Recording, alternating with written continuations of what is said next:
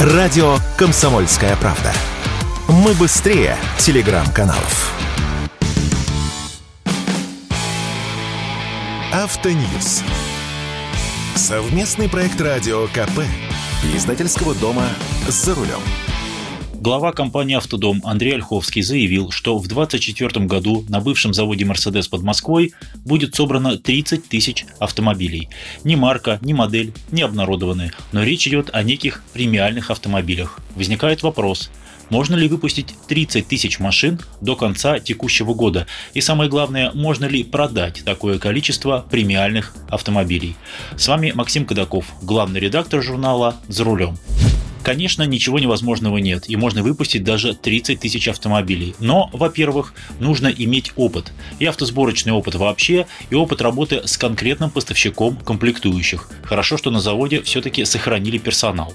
Во-вторых, ни одно производство не стартует мгновенно. Есть так называемый период рампап, разгон конвейера, когда объемы производства увеличиваются постепенно.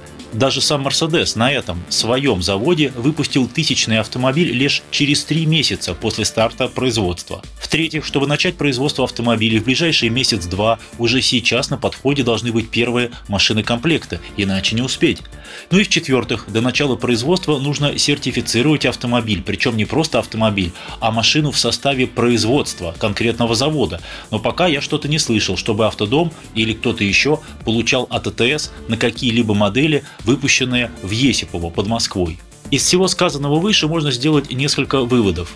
Сборку будут вести контрактным способом, под конкретного заказчика, то есть автодом будет выступать только сборщиком, как автодор в прежние времена, а реализовывать автомобили будет брендодержатель, изначальный китайский производитель машин. Сборку будут вести простейшим способом ДКД, по крайней мере на первых порах, это значит, что автомобили сначала будут полностью собраны и проверены в заводских условиях в Китае с получением китайского ВИН-номера, затем разобраны и отправлены в виде машины комплектов в Россию. Точно так же поначалу делал завод «Москвич».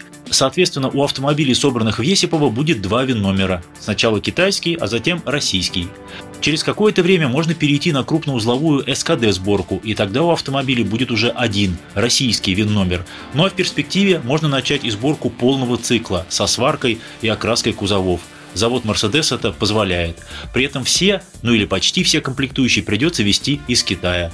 Теоретически можно даже перейти на выпуск автомобилей под своим брендом, хотя это немалый риск. И вот меня спрашивают, а можно ли продать 30 тысяч премиальных автомобилей в России в год? А премиальные это миллионов за 5, а то и дороже. Может выпускать что-то попроще? Проблема в том, что заточенный на малый объем выпуска завод 25-30 тысяч машин в год может быть рентабельным только при высокой добавленной стоимости, которую можно обеспечить лишь при сборке дорогих моделей. Ну, условно, на солярисах бизнес не сделать. К тому же при контрактной сборке это будет головная боль заказчика, ему же продавать. С другой стороны, если продажи не пойдут, то и завод окажется невостребованным. Не очень понятно, есть ли какие-то потенциальные договоренности о возможности поставок таких автомобилей по госзаказам. Если откроется это волшебное окно, то проблем со сбытом не будет. А если не откроется, поскольку все жестче идут разговоры о госзакупках только глубоко локализованных машин, то придется продавать автомобили только частникам – Наберется столько ли желающих? Не знаю.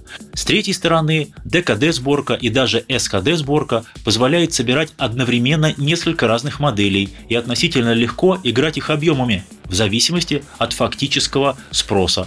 Полагаю, что ближе к весне мы узнаем все детали этого проекта, а заодно проверим и мои предположения. С вами был Максим Кадаков, главный редактор журнала «За рулем». Не унывайте, на наш век хороших автомобилей хватит. Автоньюз. Совместный проект радио КП. Издательского дома «За рулем».